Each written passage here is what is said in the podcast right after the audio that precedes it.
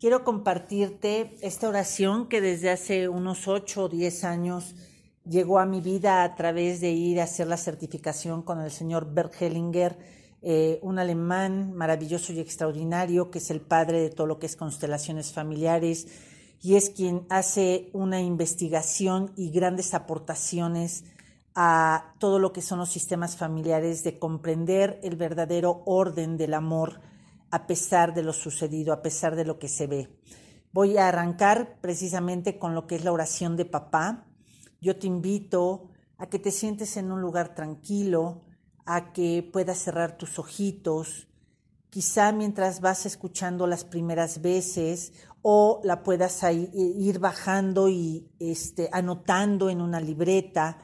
Pero estas primeras veces yo te invito a que te sientes, que cierres tus ojitos, quizás se muevan sentimientos de miedo, de enojo, de tristeza.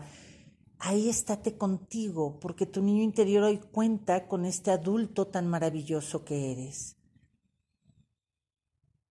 Ahí con tus ojitos cerrados, con tu columna bien derechita tus manos en tus piernas. Vas a ver ahí en el centro de tu frente, a observar a ese niño y a esa niña interior que fuiste un día. Y vas a ver cómo se presenta ante ti ese papá al cual conociste o no, si no puedes traer la imagen de tu padre, ponla de un árbol, ponla de un atardecer, algo que represente la fuerza masculina. Y le vas a empezar a decir, querido papá, hoy, hoy solo vengo a darte las gracias, papito.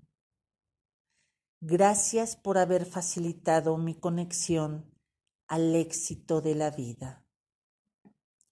Hoy sé, querido papá, que todo fue como tenía que suceder. Y así estuvo bien, papá.